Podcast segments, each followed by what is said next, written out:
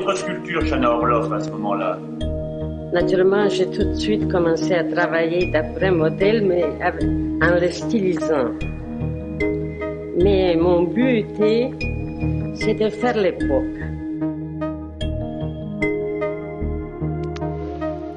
Elle a dit dans une interview vers la fin de sa vie, j'ai eu trois difficultés dans ma vie. Premièrement, juive. Deuxièmement, femme. Troisièmement, mère. Shana Orloff n'a pas été pillée parce qu'artiste. Shana Orloff a été pillée parce que juive. Elle est une parmi beaucoup d'autres. À la trace. Une série proposée par le ministère de la Culture, mission de recherche et de restitution des biens culturels spoliés entre 1933 et 1945. Hors série, Shana Orloff. Premier épisode, l'atelier pillé.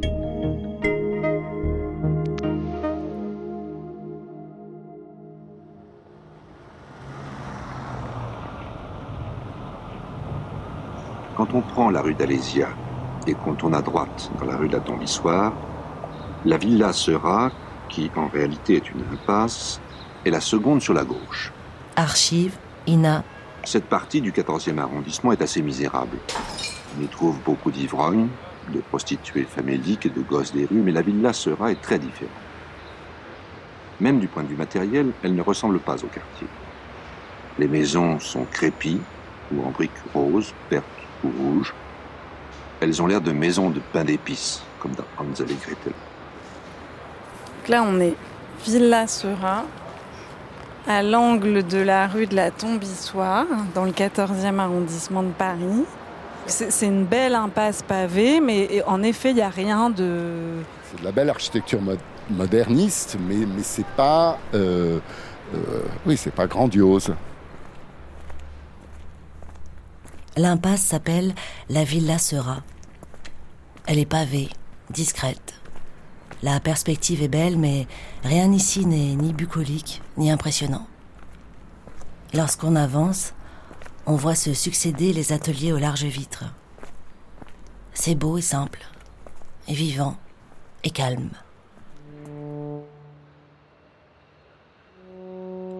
C'est ici que nous avons rendez-vous ce jour-là avec les petits-enfants de Shana Orloff, qui font vivre ce lieu aujourd'hui.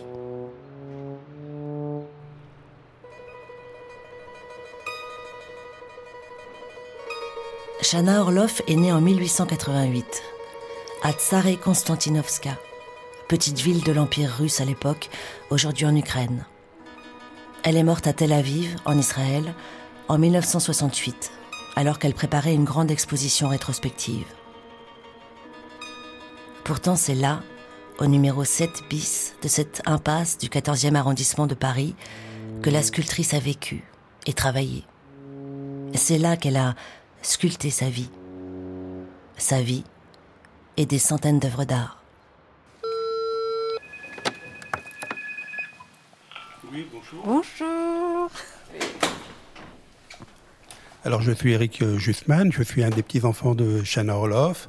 Et avec Ariane Tamir, ma sœur, nous dirigeons cet atelier euh, qu'on fait visiter très régulièrement à un public euh, nombreux, à des groupes euh, pendant la semaine et puis le week-end aux individuels. Lorsque notre histoire commence, en 1942, à la veille de la rafle du Veldiv, Shana Orloff y vit depuis 16 ans et elle y est heureuse. Alors vous êtes ici dans une maison qui a été faite par Auguste Perret hein, en 1926. Euh, Auguste Perret, l'architecte qui a reconstruit notamment le Havre. Et ici, c'est une architecture vraiment intéressante parce qu'à la fois c'est une architecture moderne, mais c'est une architecture euh, très forte et en même temps très sobre, qui n'est pas du tout en concurrence avec les œuvres. Elle arrive à Paris en 1910, elle a 22 ans. Ariane Tamir, petite fille de Shana Orloff. 15 ans après, elle reçoit la nationalité française, la Légion d'honneur, elle fait construire cette maison par un grand architecte, voyez. Et elle n'est pas arrivée à Paris comme euh, artiste, elle est arrivée à Paris comme petite couturière, voulant euh, acquérir des diplômes, une vraie formation.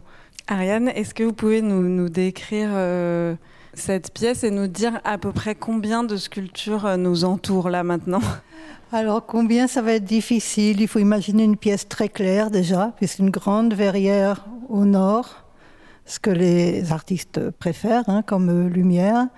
Il y a, je ne sais pas, combien tu dirais Eric 50 sculptures 100 300 euh, Alors moi j'ai recensé euh, récemment plus de 200 sculptures dans l'ensemble des ateliers, oui. Qui est Shana Orloff? Shana Orloff, une des premières femmes à faire de la sculpture avant 1914. Retour quelques années en arrière. J'ai trouvé Paris, la France et Montparnasse un vrai paradis. Les heures chaudes de Montparnasse, Ina 1989. Et pourquoi? Parce que la vie était magnifique, libre et bon marché. Et puis on était jeunes, on ne savait pas ce que c'est la misère et la pauvreté, et on s'est logé très facilement. La sculpture, on pense qu'elle ne la rencontre que pareil euh, dans des académies comme il y avait à Montparnasse. Elle a raconté qu'elle a eu pour la première fois une boule de terre glaise dans ses mains et qu'elle a, elle a compris, elle a, su que c'est ça qu'elle voudrait faire. Et c'est comme ça que ça commence. Ce qui est très étonnant, c'est que donc elle commence la sculpture en 1912. Dès 1913, elle expose au Salon d'automne et dès qu'elle expose, en fait, elle est ressentie comme une artiste d'avant-garde et tout de suite elle vend.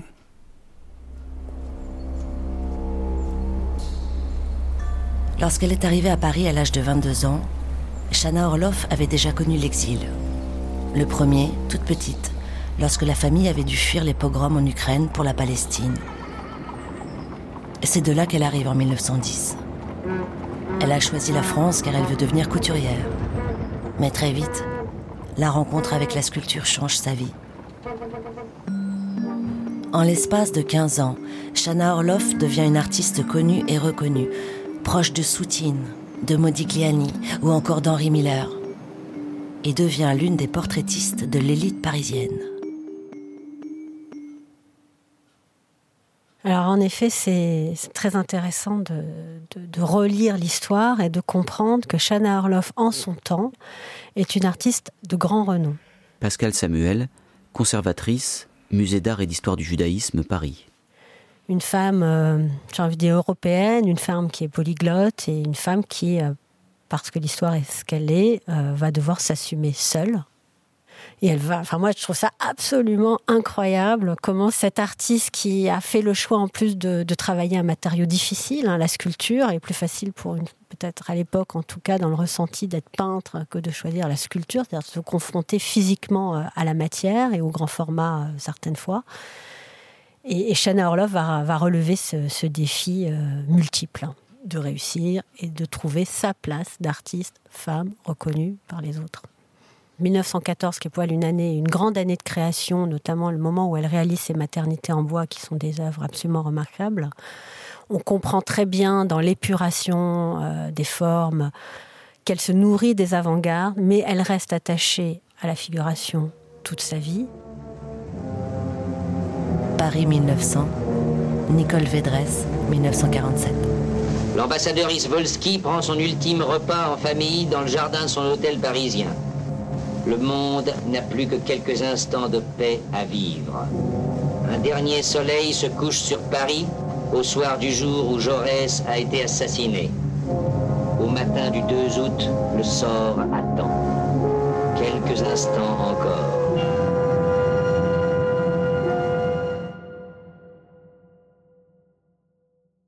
Alors que la Première Guerre mondiale éclate, un nouveau basculement se profile dans sa vie comme nous le raconte Paula Birnbaum, sa biographe américaine. Alors, Shana a rencontré son mari, Harry Justman, euh, dans l'année 1915. Et il était aussi juif, émigré de Pologne, un poète, il parlait pas beaucoup le français. Et il était ami avec euh, Guillaume Apollinaire, et Max Jacob et tout ce cercle euh, de poètes, des artistes cubistes. Et ils ont eu un enfant, euh, Didi, il l'appelle, euh, en 1918. Et c'était plein Première Guerre mondiale. Harry a, organisé une fête d'anniversaire pour Didi, son premier anniversaire en janvier 1919. Et huit jours après, il est mort de la grippe espagnole. Il est tombé malade en quelques jours. 30 ans, imagine ton mari, ton amant, le père de ton bébé. Euh, et c'était vraiment une tragédie. Et le bébé, en, tous, a, eu le, polio. Alors, c'est une fille handicapée et une mère célibataire. Elle a dit dans une interview vers la fin de sa vie, j'ai eu trois difficultés dans ma vie. Premièrement, juive. Deuxièmement, femme. Troisièmement, mère. Et les trois choses ensemble, à ce moment, euh, après la mort de son mari, c'était vraiment euh, quelque chose. Ces années dans le Villa Serra étaient très fécondes. Euh, elle a fait beaucoup de sculptures. Elle a fait des bustes de beaucoup de monde des hommes de lettres, des femmes de lettres, des artistes, des clients américains, des clients de partout, en effet. Dans la Villa Serra, tous ces gens venaient, euh, ses amis, euh, les amis d'amis qui sont devenus des amis. Alors, cet atelier est devenu une sorte de euh, de rendez-vous pour tout le monde dans l'école de Paris. Après ces années 1930 vives et fécondes, arrive la Seconde Guerre mondiale. À l'image de son ami Soutine, qui fuit Paris en 1941, la ville Lassera se vide de ses artistes et de ses immigrés. À l'été 1942, Shana Orlov doit partir aussi. Elle lutte longtemps pour rester et ne se résout à fuir que sous une menace extrême et très réelle. Elle est prévenue probablement par son fondeur, Eugène Rudier, qu'une rafle visant les Juifs est imminente et que son fils et elle figurent sur les listes. Elle s'en va avec lui dans la plus grande précipitation. Nous sommes en juillet 1942.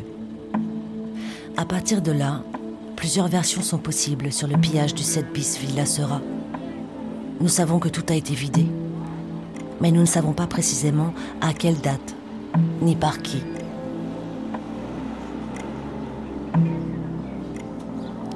Oui, donc voilà, il y a un camion qui s'est garé euh, à la plombe d'une de ces deux portes euh, et, le contenu a été vidé. Pour essayer de comprendre, nous retournons sur les lieux, à l'extérieur cette fois, dans l'impasse, aux côtés de Didier Schulman, ancien conservateur au centre Pompidou et spécialiste d'expoliation.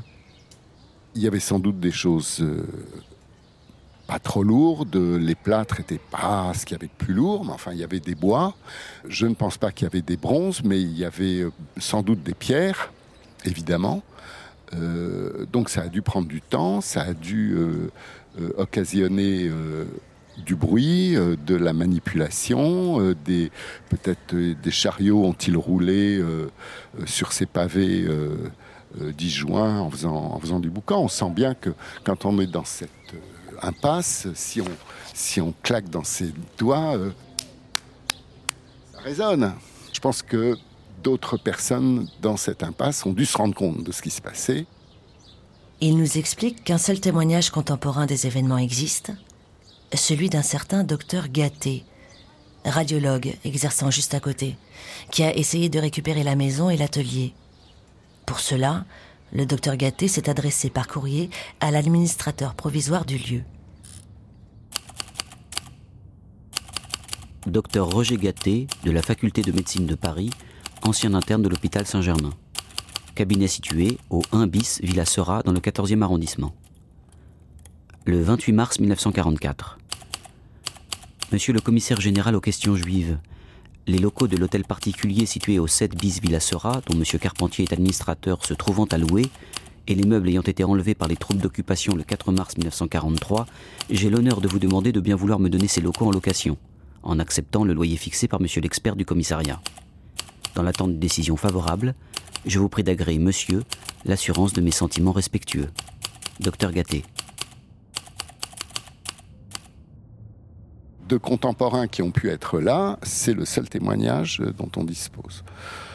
Voilà, donc qui aurait pu euh, vider l'atelier de, de Hanna Orloff? Euh, en, gros, il y a deux pouvoirs constitués euh, qui auraient pu s'y livrer. Soit d'une part, les Allemands, dans le cadre de ces opérations de, vidage d'appartements qui étaient opérées dans le cadre d'une action qu'on appelait la Möbel Action.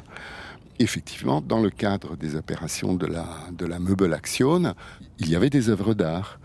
Euh, certaines œuvres d'art ont été euh, envoyées en Allemagne. Il semblerait aussi euh, que d'autres œuvres d'art étaient, comment dire, écoulées sur le marché français.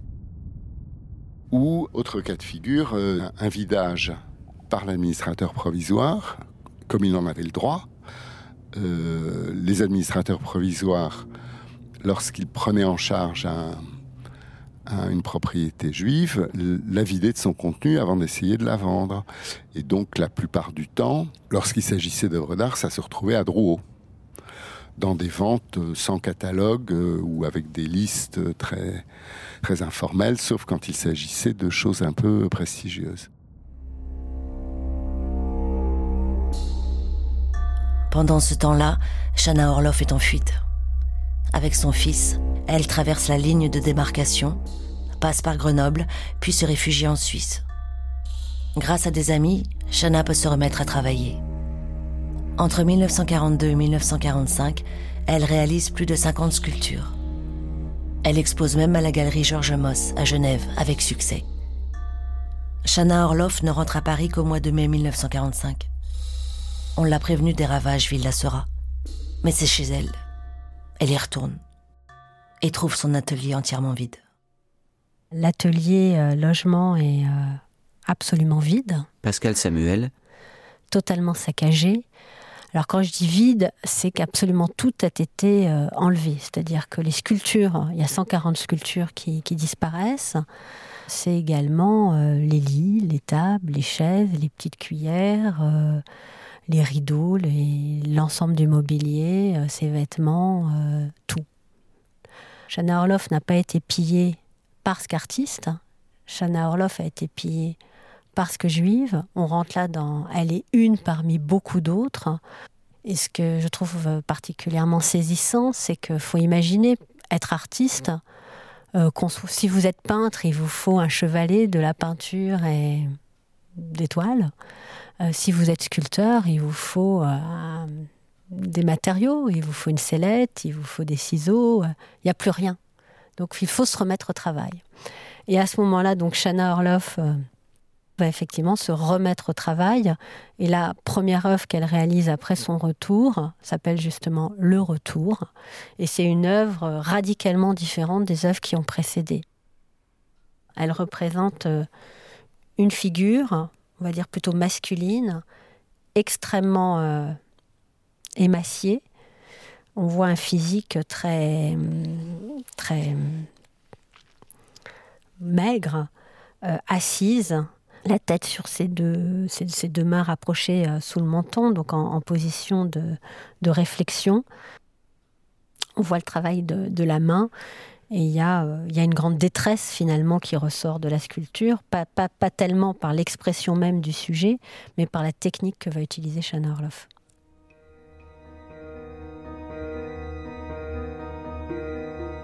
Shana Orloff ne fait pas que sculpter à nouveau.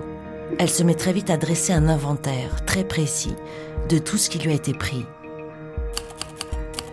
Paris, le 21 janvier 1946. Monsieur le directeur de l'Office des biens et intérêts privés, 146 avenue Malakoff, Paris. Monsieur le directeur, par lettre du 21 août dernier, je vous ai adressé l'inventaire du mobilier et celui des sculptures que les Allemands m'ont pris pendant l'occupation. Numéro 120, Madame Golance, plâtre. N'ayant pas reçu de réponse à cette lettre, je me permets de vous adresser à nouveau l'inventaire du mobilier et celui des sculptures, avec pour chaque pièce l'estimation de sa valeur en 1939. Numéro 154, femme 39, terre cuite. Au sein de la mission de recherche et de restitution, Muriel de Bastier et Selena Giscard travaillent aujourd'hui à partir de cet inventaire. à la cruche, Pierre. On a trois inventaires. Le premier, c'est un inventaire qui se trouve dans les archives privées, puisqu'il y a énormément d'archives privées qui ne se trouvent pas dans les archives institutionnelles. Donc ça, c'est la famille. Muriel de Bastier, chargée de recherche, mission de recherche et de restitution des biens culturels spoliés entre 1933 et 1945. Et Eric Jusman et Ariane Tamir qui nous ont communiqué cet inventaire. Et sur c'est un inventaire manuscrit, non daté. Et on se rend compte que ça a été. Bon, c'est de la main de Jana Orloff. Il y a des ratures, euh, des annotations. Et elle a listé de mémoire toutes les œuvres qui étaient dans son atelier quand elle a fui en, le 15 juillet 1942. En fait, c'est une liste qui comporte cinq feuillets. Euh, malheureusement, il nous en manque euh, une bonne partie, en fait, qui est qu'on reconnaît par rapport aux numéros. Donc, on suppose les numéros d'inventaire de chaque œuvre que Shana Orloff euh, a mentionné. Selena Giska, spécialiste de Shana Orloff, chercheuse pour le compte de la mission. Quand on regarde, on a la date pour certaines. Des fois, c'est des dates un peu pas, pas, forcément très précises, mais elle essaie de donner un, maximum d'informations. On a l'estimation, juste ici, l'évaluation de l'œuvre, euh, le matériau, ce qui est assez important parce que ça nous permet, nous, après, euh, de savoir quelle œuvre on recherche. Et là, on a des petits euh, numéros juste à côté, euh, souvent qui sont la dimension de l'œuvre. Et pour certaines, on n'a vraiment aucune idée, euh, pas de photographie, euh, pas de connaissance de l'œuvre. Et donc, le fait d'avoir cette petite indication euh, de mesure, ça nous permet de pouvoir avoir une certaine échelle si c'est un grand modèle, un petit modèle. La mission accompagne activement la famille dans cette recherche des sculptures volées à la Villa Sera. La recherche, longue et ardue, a pris un tour inattendu le jour où Ariane Tamir a reçu un mail des États-Unis. Je reçois un mail de quelqu'un dont je préfère ne pas dire le nom maintenant qui me dit voilà, j'ai une sculpture, je pense la vendre. Une sculpture était réapparue. Il allait falloir la rapatrier jusqu'ici. Tout ce qu'il cherche, c'est savoir si elle est authentique et si on peut faire un certificat d'authenticité, ce qui ajoute à la valeur de l'œuvre, évidemment.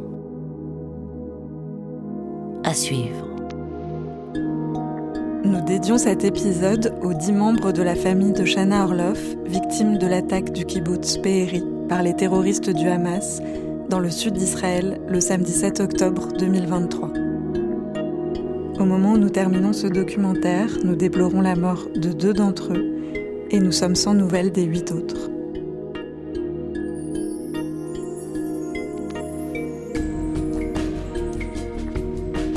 À la trace. Hors Shana Orloff.